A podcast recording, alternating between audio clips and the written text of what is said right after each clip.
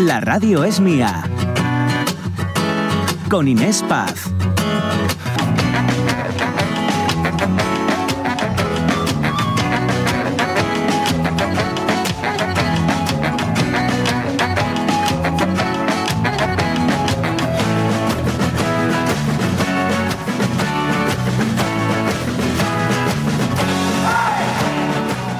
Seguimos, la radio mía hasta las 2 de la tarde, ya saben, si nos dejan, les acompañamos. Hablando hoy, eh, fíjense, de la felicidad, de siete hábitos eh, para conseguir la felicidad, así al menos, eh, bueno, pues nos lo propone el psiquiatra Enrique Rojas, ¿vale? Él ha hecho pues una mm, compilación de siete hábitos que podemos todos, todos, todos incorporar en nuestra vida para eh, lograr esa felicidad. Pero claro, ¿qué es la felicidad?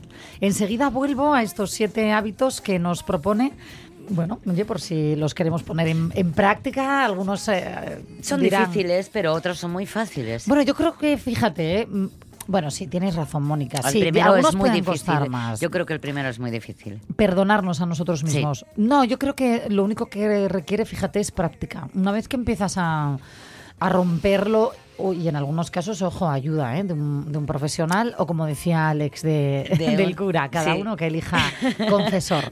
Eh, venga, vamos a ver qué proponen nuestros oyentes, sobre todo con esto que hoy os preguntamos de qué es para vosotros la, la felicidad. Venga, pues vamos a ver qué nos cuentan por aquí, por ejemplo, en Facebook. Silvino Vázquez. Me alegro por quien sea feliz todos los días. Yo personalmente no me toca ese privilegio. Por desgracia soy incapaz de ser feliz todos los días. O la vida no me deja serlo y eso que lo intento. Lorenzo Linares dice, en el monte soy feliz. Es que es más fácil, decíamos, ¿eh? ser feliz cuando estamos en, en cercanía, como poco, en comunión con la naturaleza. ¿eh?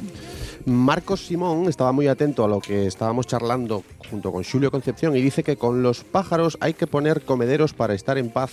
Ellos prefieren directamente comer de ahí. Y la primavera la traen la migración de grullas, patos y otras aves. Gracias por la aportación. ¿eh? Cuando aprendemos, Martín Fernández Solares nos cita a Gandhi. Dice, la felicidad es cuando lo que piensas, lo que dices y lo que haces están en armonía. Yo creo que por ahí van las cosas.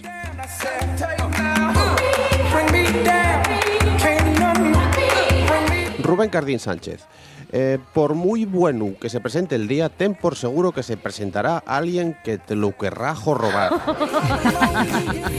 Aquí no, ¿eh? No, no, Aquí no, aquí que no se jorobe, que ya verán, ya veréis la, la cantidad de cocinas que tenemos hoy preparadas, súper, súper interesantes. ¿eh?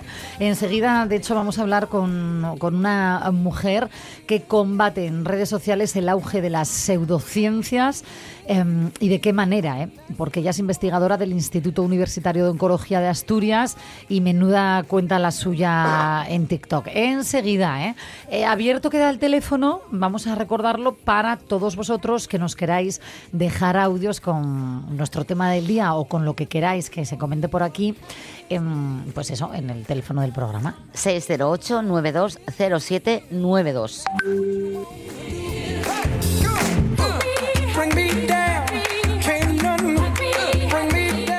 Hombre, y esto que decía algún oyente, yo también creo que debe de ser incluso insano ser feliz o pretenderlo 24 horas al día, Ay, no. 365 Qué va, días al año.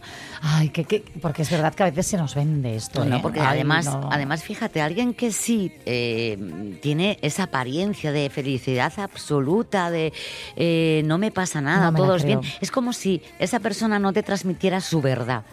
Bueno, a ver, ¿entiendes? las redes sociales están Claro, llenas de vidas plagadas, sí. maravillosas que mm, luego no son tan, Tan.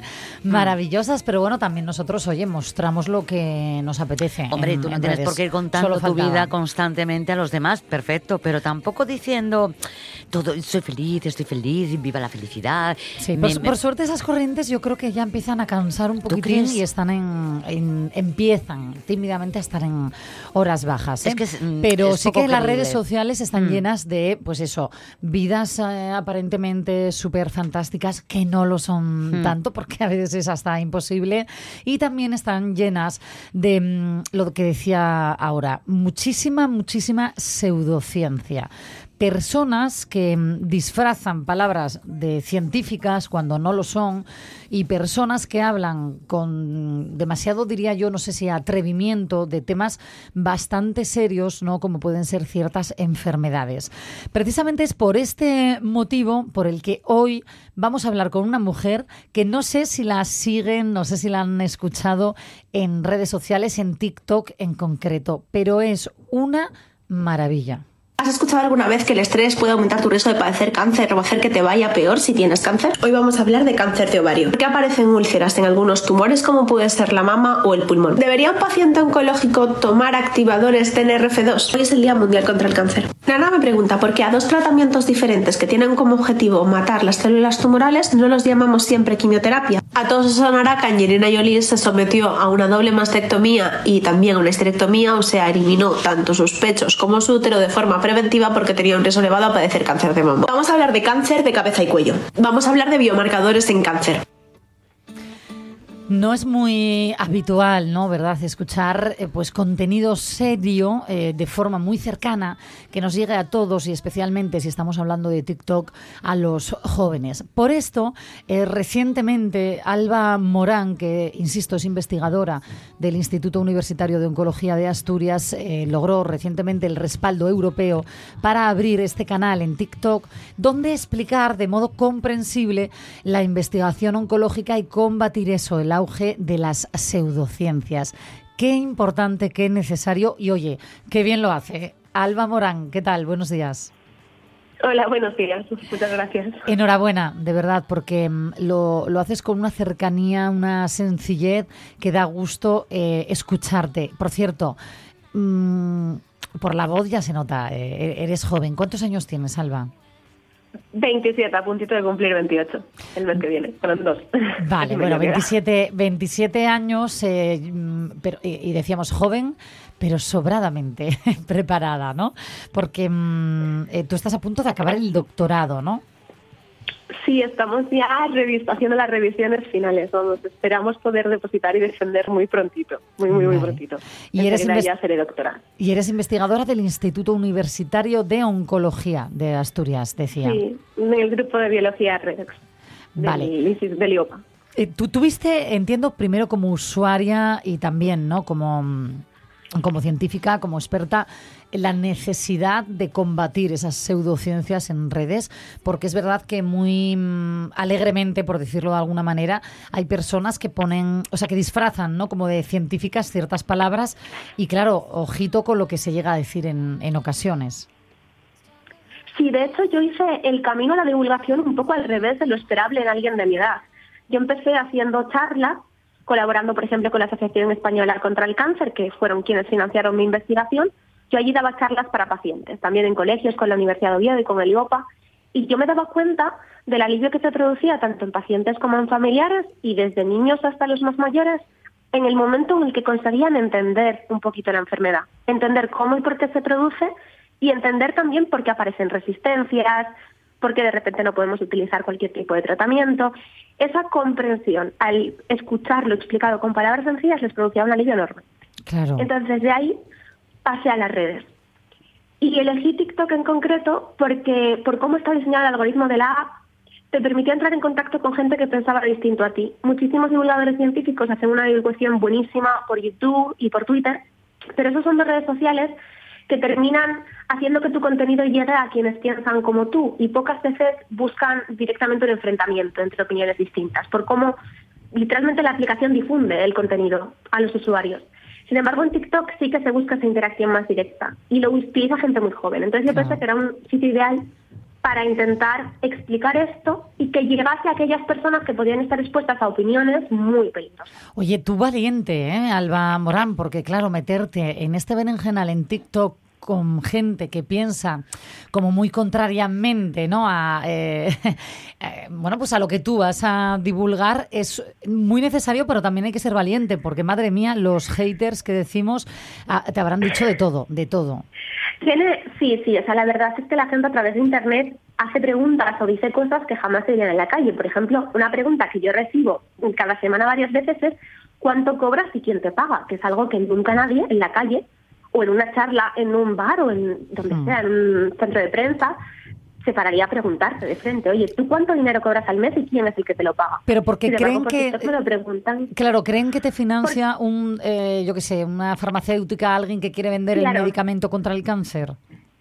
Claro, hay gente que cree que a mí, bueno, hay de todo, ¿no? Hay gente que cree que hasta me está pagando Elon Musk, pues no sé por qué, ojalá me pagase Elon Musk algo o quien fuera, que me pudiese pagar así, no es el caso, pero, pero sí hay gente que cree que me financia o un montón de industrias farmacéuticas y que yo soy una millonaria encubierta, que yo digo que soy miliurista, pero que no es verdad, que en realidad yo me estoy haciendo rica a cosa de hacerle promo a la quimioterapia, a la inmunoterapia, a todos los tratamientos aprobados. Esos son mis Claro. haters. Mis- Es mis decir, haters tú lo que defiendes, digamos, son, o lo que divulgas, perdón, son los eh, tratamientos probados, em, eh, vamos, y, que, y que realmente se utilizan y con buenos eh, resultados, no combatiendo el cáncer. Ellos entiendo que los haters son más de eh, la corriente tipo, eh, no sé, dime tú, ¿no? ¿Qué te encuentras? Mira, lo que yo hago normalmente es explicar cómo funciona el cáncer, intentar hacerlo con palabras sencillas. Obviamente, pues lo hago de una forma menos precisa, que es como se hace en un artículo científico, pero para que se entienda hace falta utilizar palabras un poco más simples o más comunes. Y eh, luego explico también cómo funcionan muchos tratamientos, cómo funcionan a nivel de mecanismo, para que la gente de verdad entienda lo que es la quimioterapia. Y desmiento muchos pulos. Cuando alguien dice, bueno, este tratamiento, hay uno, por ejemplo, que es muy popular en TikTok, que en realidad es un batido de proteína, un batido de proteína como el que la gente se toma para el gimnasio. Sí, Un, un- de un batido, marca- dices. Sí, un batido, se llama Inmunocal, es un batido de proteína, un isolado de proteína de suero de leche. Y en TikTok hay un montón de divulgación falsa al respecto. Es como una especie de estafa piramidal de vendedores que dicen que esto sirve para tratar el cáncer. Claro, no es verdad. Entonces, lo que yo hago en ese caso, por ejemplo, es explicar lo que lleva el inmunocal poniendo la etiqueta del fabricante y decirles, mira, estos son proteínas, no es necesario por esta razón y por esta, o sea, hago una explicación comprensible para que la gente no se crea ese tipo de cosas. Pero sobre todo, yo no es que esté aquí defendiendo ultranza un, un tipo de medicamento en concreto, lo que yo hago es explicar, mira, los ensayos clínicos se hacen así. Por esto sabemos que estos medicamentos funcionan y sin embargo estas otras cosas que te están recomendando sabemos que no funcionan por este motivo. Lo explico para que la gente tenga herramientas para de verdad entender por qué esto sí y esto no. Sí, sí, sí, sí. Qué, qué importante esto que haces, eh, ojo. Porque eh, al final estamos hablando de que en las redes sociales es el canal eh, casi prioritario de información para los Para jóvenes en nuestro país, ¿no? Sí, para muchísima gente mayor. O sea, a mí cada semana me escriben pacientes que al principio, bueno, yo, yo no soy médico, yo soy oncóloga molecular. O sea, yo estudio la enfermedad antes de la clínica y esencialmente en animales, aunque utilizo algunas muestras de Sí. pacientes. Entonces yo puedo ayudar explicando, pero yo no trato personas en mi trabajo. Entonces cada semana me escriben pacientes haciéndome preguntas. Entonces yo ahí, claro, tengo que ser prudente en ese sentido, recomendarles siempre que la persona con la que tienen que consultar, su caso en concreto es el oncólogo, pero sí que lo que puedo hacer muchas veces es traducir, porque a lo que, lo que les pasa a muchas personas es que no entienden el vocabulario técnico. No es que desconfíen directamente del médico, es que la explicación que el médico está dando, que es la correcta, no son capaces de entenderla porque no dominan ese vocabulario, porque es normal. Yo No, cuando no. voy al taller y me explica lo que le pasa al coche, no tengo ni idea. Ahí voy, es que hay Entonces, médicos, claro. nos reímos con, con lo de la letra de, de médico, que lo siento, no hay quien la entienda, nunca, nunca, nunca, nunca. Pero luego a la hora de verbalizarlo hay médicos fantásticos que sí saben aterrizar, ¿no? Em, y saber con quién están hablando, traducirnos, digamos, este lenguaje, pero hay otros médicos que, oye, pues no tienen esta habilidad y con ciertas enfermedades, como puede ser el cáncer, pues es que, madre mía, qué susto, ¿no? Así de primeras ya. Es muy, es muy difícil hablarlo y de hecho yo aquí siempre intento ser muy indulgente con los profesionales en oncología, los oncólogos clínicos que te atienden en el hospital, porque cuando ves el tiempo que tienen por paciente en, en asistencia, cada día dices, vale, es que con explicarme lo que tengo y decirme, literalmente a veces solo decirme cuáles son las opciones que podemos tener en cuenta ahora mismo, se le fue, no puede darme clase de biología desde Ya, la ESO para que desde la educación obligatoria. Y creo que por eso precisamente es tan importante que divulguemos. Aquellos que sí, a lo mejor tengamos esa facilidad o también, aparte de la facilidad, las ganas, de echarle un poquito de tiempo, porque hay cosas que el médico en consulta, aunque quiera, no puede Ya no cubrir. tiene tiempo. Pero la divulgación sí. Eh, Ese nicho para de verdad entender procesos sí se puede intentar llenar con la divulgación. Eh, Alba, soy Mónica. Mira, quería consultarte una cosa porque mm, eh, entiendo que esa, a ver, en un momento de desesperación, la gente que está en TikTok sí que haga caso a otros, mm, entre comillas, divulgadores de, de otro tipo de, de historias que De te ofrezcan, sí. que te ofrezcan medicamentos. Pero yo quisiera saber, porque yo entiendo que hay un perfil en TikTok y se presentan de alguna manera, porque no es lo mismo decir soy oncóloga molecular que em, Pepita López que Claro, eh, ¿cómo podemos Claro, ¿cómo identificar podemos qué- qué fuente es identificar? fiable, no? Claro, esas personas que, mm, que, que no son, a ver, Sí, sí, divulgadores o sea, de... saber qué fuente Claro. no, qué perfil. Sí, ¿cómo, ¿cómo identifico a un pseudocientífico, no? Sí. Vale. Yo he he detectado un patrón, pero también puede ser que sea por lo que a mí me llega y lo que yo veo. La primera cosa importante es que todos se van a llamar doctores, lo sean o no. Doctor es el que tiene un doctorado. No hay que estudió alguna vez una carrera que tuvo algo que ver con esto. Yo, de hecho, no tengo puesto que soy doctora porque no lo soy todavía. Y a lo mejor yo estoy a dos meses de, de serlo, tres, pero, mm, Pero hasta sí, que sí. no lo sea no lo diré. Entonces, es importante tener en cuenta que en este caso concreto, en algo tan técnico como es entender la biología, la biomedicina, y me da igual que hablemos de cáncer o de Alzheimer, la educación formal es importante no por una titulitis, sino porque de verdad es muy inaccesible. Y tener Mm, el criterio para distinguir lo que es verdad de lo que no lo es es difícil. Entonces, la gente tiene que tener educación formal en este contexto, porque esto no es algo que puedas aprender sin más por internet como para poder ejercer una profesión que tenga que ver con esto. En absoluto. No puede. Sí, o sea que cuidado cuando vemos doctor, no nos fiemos. ¿Qué más? ¿Qué patrón No más? siempre es verdad. Lo importante es que esa persona tenga una trazabilidad. Yo, de hecho, hay gente que me dice, pero tú de verdad eres investigadora, sobre todo haters, ¿no? Le digo, busca mi nombre en Internet. Búscame en Internet, porque vas a encontrar mis filiaciones, vas a encontrar mis artículos, vas a ver que yo soy una persona real que de verdad tengo un currículum. Está público. Claro. Vas a ver mi LinkedIn, vas a ver con quién interactúo en redes sociales, que mi grupo de laboratorio, o sea, donde yo trabajo es real, que mi jefa es una persona real cuando hablo de ella, todo eso es importante. Luego, además de eso, te están vendiendo algo. En un porcentaje altísimo de las de los casos, o te están vendiendo un producto, o te están vendiendo unas sesiones de coaching de salud holística, pero no certificada, o en el peor de los casos, que también hay algunos, te están diciendo que venden una terapia que no es legal, pero que ellos dicen que funciona. Eso también existe. Entonces, cuando hay un impulso a vender, desconfía. Porque yo te puedo hablar de por qué funcionan terapias, pero yo no soy la farmacéutica, yo no las vendo. De hecho, en España las terapias las es el Estado quien compra las quimios y los demás los distintos tratamientos a las farmas y luego se administra desde el hospital. El médico que te lo receta no recibe dinero por recetarlo, no es quien lo vende. Esa diversificación de quién vende, quién receta y el que receta por qué receta también es importante. Y luego, en última instancia, Sí. los que somos profesionales de verdad nos jugamos la credibilidad. Si yo salgo en Internet ahora diciendo mentiras sobre el cáncer, eso es público.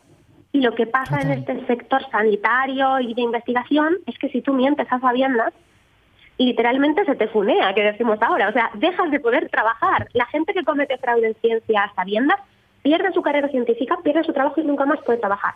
Esa es una diferencia con otros sectores. Entonces, el que se dedica a hablar de esto, pero no se dedica a ello y encima te está vendiendo, es muy raro que lo haga. Muy raro porque se está jugando mucho. Claro. Entonces, normalmente son personas que quizás alguna vez, algunos en el mejor de los casos, hicieron una carrera que tenía que ver con esto, pero nunca ejercieron en un hospital o en un centro de investigación o en una universidad, porque si ejerciesen en alguno de esos sitios e hiciesen lo que hacen, perderían el trabajo. Oye, más claro, mm, imposible, Alba Morán. Gracias de verdad por ayudarnos a todos un poco a la hora de poder distinguir entre lo que realmente no es eh, fiable y no en redes sociales, porque madre mía, qué terreno a veces tan peliagudo, tan peligroso. Poco- Y vamos a Mm. invitar a todos nuestros oyentes, por favor, Alba, mm, a, a que te sigan, si quieren, oye, en, en redes sociales, porque me parece maravilloso lo bien que explicas todos estos términos, perderle el, el miedo quizás no A- al, al cáncer con respeto, eso sí, pero entendiéndolo, entendiéndolo. Eh, ¿Nos dices, por favor, eh, tu perfil? Sí, mi cuenta está en inglés, es A Way to Understand. Se escribe A Way, W A Y luego Understand, acabado en B, tal cual como suena. Venga. Vamos, yo lo es voy a un decir. camino para entender en inglés. Escucha, lo voy a decir para quien quiera apuntar ahora mismo, letra a letra, ¿vale? Porque oye, a lo mejor hay gente ahora mismo Vale. que no se maneja Sí, es con, que- con el viva inglés. el Y luego dije, "Mm, esto igual no fue tan buena idea para divulgar en español. Ah, Sí, sí, Sí. bueno, eh, pero lo traducimos, no pasa nada. Eh, el perfil A de Asturias. U- no, A, W, A, Y, T, O, U, N, D, E, R, S, T, A, N, D. ¿Ok? Ah, sí, perfecto. Muchas gracias. Claro, eh, perfecto. Alba Morán, de verdad, enhorabuena por esta labor que espero que siga por, por mucho tiempo. Beso grande. Muchas gracias. Un abrazo. Chao. Don't go out with the girls tonight. I will turn to drink. Wondering who you'll screw. Hay mucho vendemoto ¿eh? en redes sociales, ojito, porque estamos hablando de algo serio, nos estamos jugando nuestra salud, así que eso, no hagamos caso de, de todo lo que se nos vende por ahí. Incluso eh, nos venden la felicidad y a veces aprovechan y nos la cuelan con otros productinos que nos pueden hacer muy felices. Hoy no les vendemos nada, señores, señoras, amigos de este programa. Hoy hablamos de esas siete claves de la felicidad o que nos pueden ayudar a conseguirla según el psiquiatra Enrique Rojas. Yo no sé si la felicidad o la búsqueda de la felicidad es igual para todos y a todas las edades. Así que vamos a picar en la puertina, que la tengo además aquí al lado de mi querida Abu de este programa, de Josefina Martínez. La radio es mía. Al compás del chacachá, el chacachá del tren. Qué gusto da viajar cuando se va en express. Pues parece Mi lema es, lo mejor está por venir. produce más calor que el chacachá del tren. Muy buenas, Josefina. ¿qué tal? Buenos días. Muy bien, muy contenta de estar aquí con vosotras. A mí me has hecho muy feliz en cuanto te he visto por, voy a explicar esto, muchos motivos, ¿vale? El principal, no te esperaba yo en persona hoy y me has alegrado la mañana. Me encanta cuando Gracias. venís Fue de decisión eh, de una hora. De, de última hora. De Esas una son las hora. mejores. A las 11 me levanté muy tarde porque te dije que, Sí, que, dormí dormiste mal. Y, y- y en- y- y en tres cuartos de hora decidí mm, hacer esto y venir hasta acá. Hacer esto quiere decir los frisuelos que en este momento se está comiendo una Mónica y que es que yo siempre lo digo, no hay nada en el mundo que me guste más que un frisuelo y claro, cuando a las Casualidad. 12 de la mañana, cuando tú ya estás así un poco con hambre, aparece Josefina y encima aparece con frisuelos, Si no, no vengo. yo dije, esto, estos pequeños momentinos Yo- son la felicidad. De mano vacía no me gusta venir. Ah, pues debes venir de mano vacía porque ya la llevas puesta la sonrisa y con Hombre, eso es suficiente. favor. mujer. Gracias. sí, sí. Mira, vamos a hacer una cosa, porque estamos hablando hoy con nuestros oyentes de la felicidad. Tú me decías que dormiste regulín, no pasa nada. Ya, Hay días mejores, peores. Lo mismo que te dije el otro día, mm, yo pienso que la felicidad es una decisión de día, de vida, perdón. Sí. Una decisión de vida, Totalmente. lo que tú decidas. Hmm. ¿eh? Sí, yo salí de casa y llovía y dije, si doy la vuelta por el paraguas, no llego a llevarles Hmm. a las nenas y a José y a, Los y a. José eh, los frisuelos, porque ellas tienen como 10 minutinos ahí para comerlos. En el de parón 12 a de No da 12. igual, yo me los estoy comiendo Y mientras entonces hablas. decidí mojarme y venir sin el ¿Me paraguas. estás diciendo en serio que te mojaste por Yo no di la vuelta por el frisuelos? paraguas y esto en Venga, el mujer. portal. Digo, si subo ya ya no llego. Porque mi vida va así, va, va muy, en ciertos momentos muy cronometrada, muy minuto, segundo. Y una cosa Josefina, que que, me... estás jubilada, si tú vas con este estrés, No hija es mía, estrés, es una forma de, De de vida. vivir. Mm. Porque me acostumbré siempre a, a trabajar bajo presión. Ya, eso te voy a decir una cosa. Yo también, ¿eh? Yo llevo trabajando tantos años bajo presión en los medios de comunicación, prisa, prisa. ¿Para cuándo lo quieres? Para antes de ayer, ¿no? que Antes es de la, la frase. Y no es sano. No es sano. Yo No ya es me sano y a acostumbré lo a mejor parar. a mí me Ayer está hablábamos, pasando. ayer hablábamos de, de que, que somos intensas las dos. Eh, y y esa intensidad. Unas más que otras. Bueno, ¿quién es más intensa? Venga, ahora, ¿a quién quieres Yo más? creo ¿A que Inés a no, mí? yo creo que te veo a ti muy intensa, más Ah, que toma sí. ya, Ve, a por preguntar. Marcho, marcho. Te que veo muy intensa, muy, Pero es que si no, esto no funciona. No, no, pues yo estoy en una etapa todo al muy revés. responsable Ahí y está. muy organizadora. y Pero bueno, se las puede dos. hacer lo mismo, yo, Yo creo que ojo, es un- ojo. un dúo muy yo creo bueno. que se puede hacer lo mismo de manera más calmada. Yo desde hace años, es verdad, eh, yo cada vez, fíjate, es como, mm, sí, soy una persona muy, me gusta y, y lo que tú dices, sobre todo que me he acostumbrado a trabajar, trabajar. eh, de esa forma. Pero desde hace años yo tomé una decisión vital importantísima, no volver a soportar un estrés eh, continuado, es decir, yo puedo entender un pico de estrés en un trabajo, yo puedo entender una semana complicada, pero yo no puedo entender ya porque he vivido así La años eh, que mi trabajo sea un estrés continuo, como muchos hay, ¿eh? Porque entonces un día me paré y dije, ¿qué es esto? O sea, ¿qué es esto? Se me acaba de estropear el coche, no llego al trabajo, no llego a nada. Eh, fijaros, y lo digo en serio, ese día yo llorando en el interior del coche, yendo, esperando la grúa, diciendo, pero qué vida es esta, hombre, que no pasa nada. Lo que estás es estresada, cariño, y tienes treinta y pico años, páralo a tiempo. Entonces, eh, yo a día de hoy sí sé frenar. Y, y prefiero, y lo digo, no estamos operando a corazón abierto. Qué Estamos va. contando cosas maravillosas unas veces, necesarias Yo otras que- y a veces que- hasta tontas. Yo lo que veo es que lo disfrutáis. Mucho. Ah, y eso lo no, no le- transmitís. Sí, sí, eso y eso sí. lo transmitís. Por porque es muy difícil a través de la radio. No se os ve. Pero hay que calmar Pero un lo poco, ¿eh? transmitís. Pero claro, el, el trabajo lleva sus horas y lleva su tiempo, lleva, como dices, ¿Ves? Ahí su está preparación. estresando. Y no me estoy estresada, pero bueno, que no estoy estresada, estoy contándolo, simplemente que lleva su tiempo. Y producir un programa que todo el mundo, y además los oyentes, yo sé que lo saben, son tres horas diarias de lunes a viernes, y aunque se trabaja mucho, lleva su tiempo. ¿Cómo Sí, no? pero Claro. insisto Claro. siempre, no estamos operando a corazón abierto, no pasa nada, que ponemos musiquina y, e incluso nuestros oyentes a veces lo agradecerán. El, el chacachá del tren fue idea de Loli, de Lolina, de Ribadesella, que seguro que me está escuchando, que puso ella- me puso ella la canción. Me hizo mucha gracia porque me puso la canción por internet la de- y resulta que va, si la ponéis vosotras como si la hubierais oído. Porque tenemos telepatía, esa Claro. de Elon Musk. porque- Después también que sepáis que nos están escuchando desde Murcia, Irene, Un beso para Irene eh, de desde, desde Fuengirola, Silvia, y desde Madrid. Hombre, desde Madrid espero que tus nietos, que ya nos conocen Los nietos ya nada porque están en el cole, no Ah, les es da verdad, tiempo. mala hora, mala hora. Imposible. Oye, voy con la noticia de hoy que me interesa mucho saber, Sí. Josefina. Quiero llegar al último punto. Déjame llegar. Mira, eh, eh, Eduard, perdón, Enrique Rojas, que nos da siete claves para alcanzar la felicidad. La primera de ellas es perdonarnos a nosotros mismos, mantener el equilibrio luego entre cabeza y corazón, visión positiva de la vida, educar nuestra voluntad, ¿vale? Y la quinta, y aquí quiero llegar, crear un proyecto de vida, ¿vale?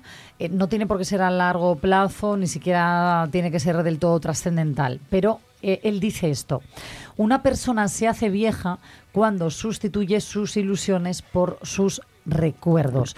Josefina, em, ¿eres total. vieja o eres joven? es- es- no, yo, yo en ese sentido me siento joven. Bien. Mira, un proyecto de vida, y decidí mm, que en mi casa, que no quería guerra en mi familia, ni en mi casa. Pues es un proyecto de vida. ¿En qué sentido? Eh, Guerra, pues que en muchas familias hay muchas riñas, muchas discusiones, muchas polémicas. mm, ¿Eh?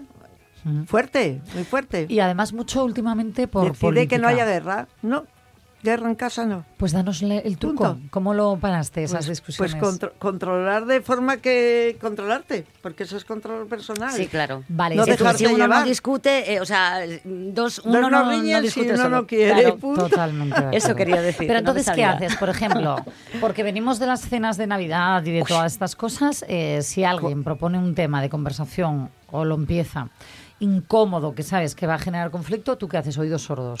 Yo cambio de conversación. Soy, un- me reconozco un poco manipuladora de conversación. Bueno, eso es muy necesario ¿eh? a veces.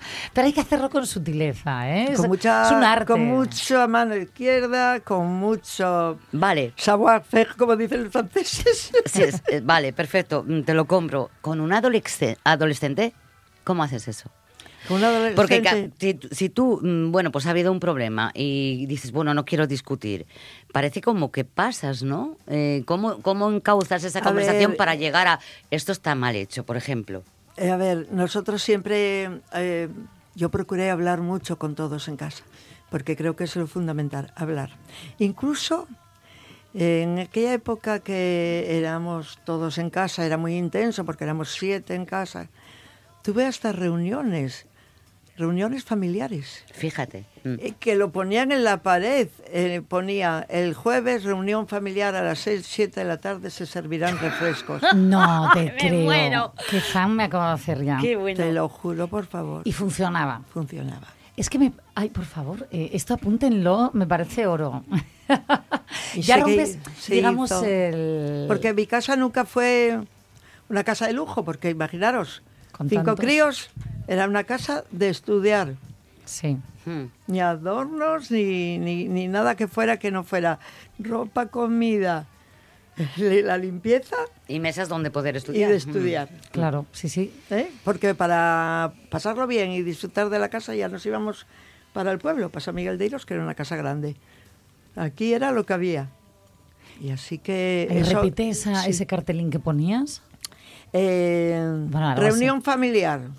No me acuerdo si eran esas las palabras Bueno, algo así. exactas, pero eh, me parece que eran un poco más complicadillas. No era, no era, eh, pero bueno, venía a decir eso. Reunión familiar el jueves a las 5 de la tarde o a las 6 de la tarde, a la hora que yo decidiera, se servirán refrescos. Eso me parto. Escucha, es que ya iban con buena disposición, Iban con ¿no? porque si no pones algo atractivo. Claro. A, la- y a ahí los ya... críos para hablar, Hablaba. para poner eh, en el cartel, era allí delante Pun- de todos. puntos del día. Puntos de línea, sí. Y hablabais y luego de cosas, a veces incómodas. No es que lo hubiéramos hecho muchas veces, pero sí que lo hicimos varias veces. Incluso lo fueron comentando al colegio, puedes creer que lo comentaron en, en el colegio de los dominicos. Después venían los curas a preguntarme a mí qué era aquello de, De planificación familiar. Planificación familiar. Salió ahora. la Madre mía. Ay, era Ah, planificación familiar, me muero. fíjate. Qué bueno. Sí, Oye, sí, yo sí. lo voy a probar, fíjate. Lo voy a probar. Hombre, mi hijo tiene año Hombre, medio, vamos a ver, con el no me va a peque. Sí. No, pero con el padre del peque voy a Moni, proponer. yo no te pude contestar antes a la pregunta que hiciste, Sí. porque esa pregunta tela marinera Claro, es que- con la juventud. La felicidad. Ah, bueno, la de tu hijo. La de No, la no, la de mi hijo en No, no, general. adolescente. La de la sí, adolescencia, Adolescente. porque es que tuve a, a tres adolescentes a la vez y dos ado- preadolescentes todo a la vez. Claro. Entonces no pude ser muy intensa ahí porque no, no me daba el tiempo. Yo hablo siempre todos los días, procuro hablar con, con mi hijo todos los días, pero hay temas y hay momentos en los que mm, es complicado. Por eso te Cuesta, decía, ¿cómo sí. te arreglaste tú? Pero hubo situaciones en las que tuve que tomar decisiones muy duras y, y llevarlas adelante. Por eso el punto el bien 6 de, ¿no? Por eso el punto 6 es... mm, Duras, muy el, duras. El punto 6 era el que estábamos, o el punto 5, ahora mismo No, me no, acabo no, de todavía perder. no hemos dado el 6, pero Bueno, querría Pero me voy a hacer escucharlo. seguidora Ah, de Enrique. ¿eh? Lo de, eh, lo de crear un proyecto de vida, a veces eh, eh, eso de mm, siempre tener claro es complicado cuando mm, mm, tu claridad se viene pues eh, llevada a cabo por, por tus hijos Por más tus que por ti misma, sí, ¿entiendes? Mm, Fíjate, yo creo que ese es el error. El proyecto de vida tendemos muchas veces a pensar que es algo más trascendental, serio. El proyecto de vida, ojo, eh, me remito a lo que dice em, Eduardo Rojas, em, va en muchas esferas y una pata importante es la amistad. Cultivar las amistades, em, nutrirnos de cultura, dice. Mm. Eh, Eso nos va a dar mucha paz interior, que es el siguiente punto. Y por supuesto, las otras dos patas, amor y trabajo, ¿no? Que estén equilibradas. Ese amor, desde luego, también va hacia los hijos, pero ojo con volcar toda nuestra felicidad en los hijos. Porque eso es un error. Es decir, Totalmente. Puedes quedar vacía Totalmente. te vas a quedar vacía cuando marchen de casa. Y, ir a por recuerdos, no, no, no. Yo, No, no. Yo pero, pero la vida diaria es mucho más Hombre, complicada que este punto 6. Por Sí. supuesto. Sí, entonces, Pues entonces, mira, te va a venir muy bien el punto 6. Vamos a desvelarlo, que nos quedamos sin minutinos, cinco, porfa. Sí. Y, y el 6 quiero comentarlo con Josefina. Dice así, el Eduardo, perdón, ay, qué manía con Eduardo. Enrique, Enrique. Rojas. Ten paz interior. Eh, Cuando tienes pocos años, eh, lo que quieres son emociones intensas, fuertes, extraordinarias. Cuando tienes unos años, quieres paz, serenidad, sosiego. Y la paz es fundamental. Pensemos que una de las grandes herramientas hoy en la sociedad actual son los ansiolíticos, los medicamentos que quitan el miedo, la ansiedad, el estrés.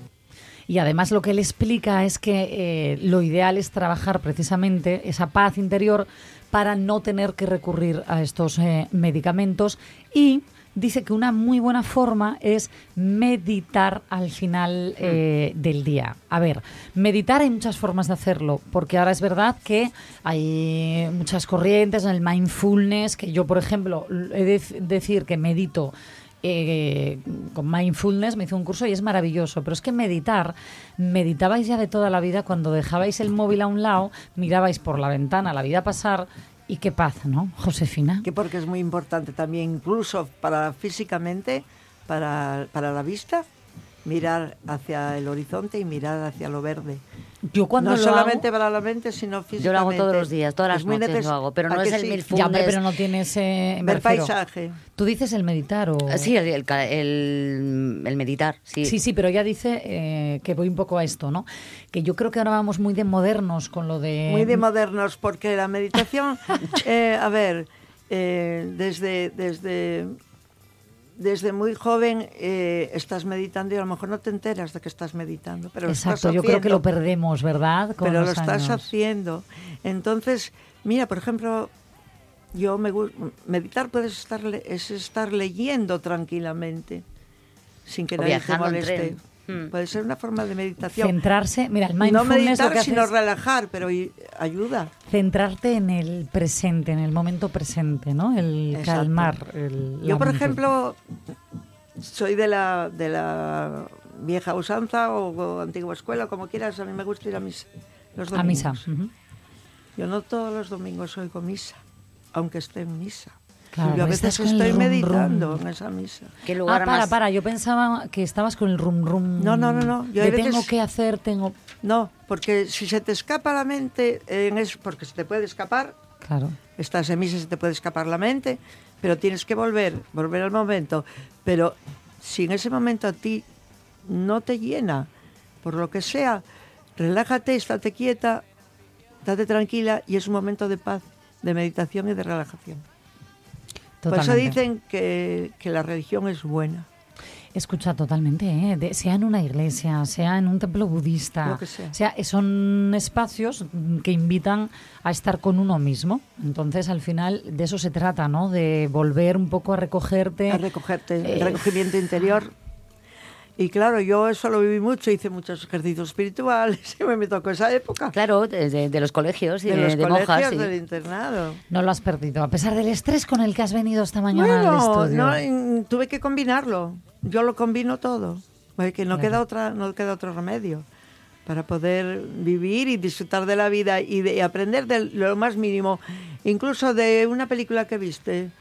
Y digo, pues eso me gusta, lo voy a hacer. Correcto. Claro, hay muchas fuentes de inspiración. Muchísimas. Ay, me Y quedaría ahora hablando este de- Enrique, pues yo, mira, yo desde aquí digo que lo voy a seguir. Síguelo, Instagram. síguelo en redes Claro. sociales porque también dice estas pequeñas pildoritas que deja Pero esas son pildoritas muy interesantes. son la vida misma entera. Si tú la, la viviste así, te darás cuenta que es lo que estás viviendo, lo que él está diciendo. El séptimo punto, por cierto, lo decimos en un ratín, ¿eh? Eh, antes es que quiero hablar con Son Pandilla, que nos está esperando, que, bueno, todos los miércoles hasta ahora le hago la misma preguntina, ¿vale? Y se nos ha ido la hora. Josefina, gracias por venir a vernos. Me has que hecho, no quiero yo nos estar has hecho aquí, muy felices. estar aquí interrumpiendo vuestro trabajo. Mujer, no solo no interrumpes, sino que aportas mucho y haces la mañana más llevadera. Muchas que gracias, chicas, a vosotras. Que imaginaros que unas nenas y unos chicos jóvenes que os quiero que tengáis un momento para una abuela. ¿Habrá mayor felicidad que eso?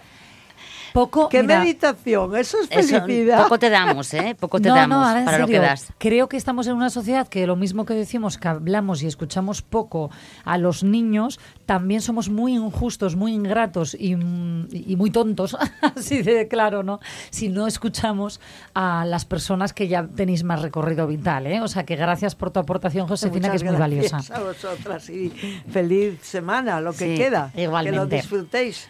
Vamos enseguida con, con Swan Pandilla. La radio es mía, con Inés Paz.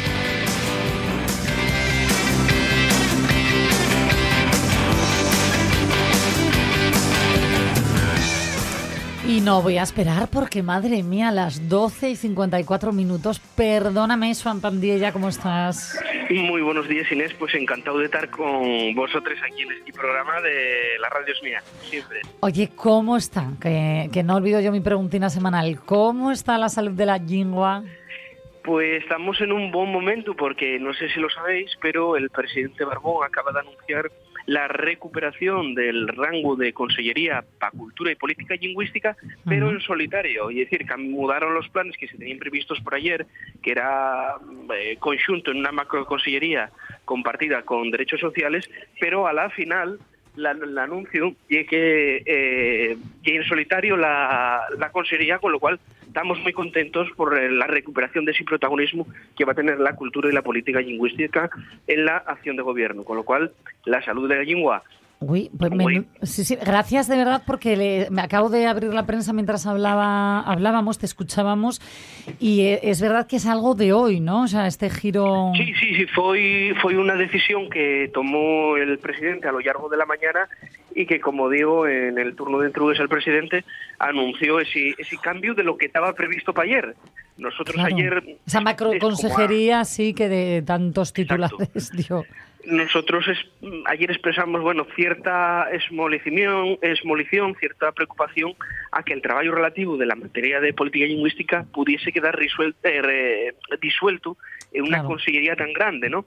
Entonces, bueno, consideramos que efectivamente hay una muy buena noticia, pero que queda mucho trabajo también por sacar adelante en, en este ámbito, ¿no? Eh, Todavía no conocemos el borrador del plan de normalización, non se nomó a la persona que va a asumir la Subdirección General de Política Lingüística, tampoco hubo avances significativos en la presencia normal de las lenguas propias y, y lo que siempre recordamos, ¿no? que la política lingüística tiene que ser transversal a la acción de gobierno. ¿Qué significa esto?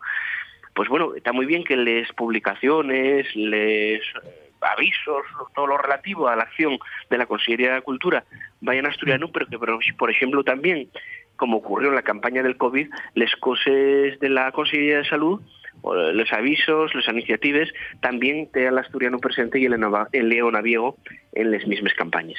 Oye, pues eh, todos los detalles de esta novedad, ¿vale? Que anunció este nuevo giro ¿no? del, del presidente asturiano, eh, se la van a contar a nuestros oyentes, eh, nuestros compañeros de los informativos que van a llegar nada en unos minutinos.